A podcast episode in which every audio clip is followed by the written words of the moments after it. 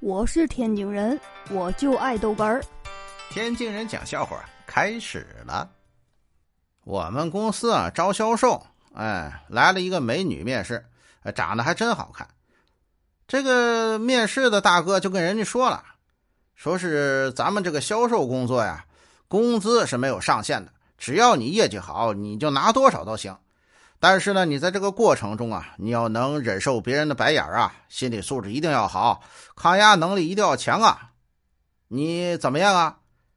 这个妹子啊，估计是因为紧张，哎，看这小美女，也许可能面试的少，这脑子可能抽筋了，上来来了这么一句：“我我抗压能力很强的，我男朋友二二百多斤。”哎，我去，我哎，哎呦我的妈！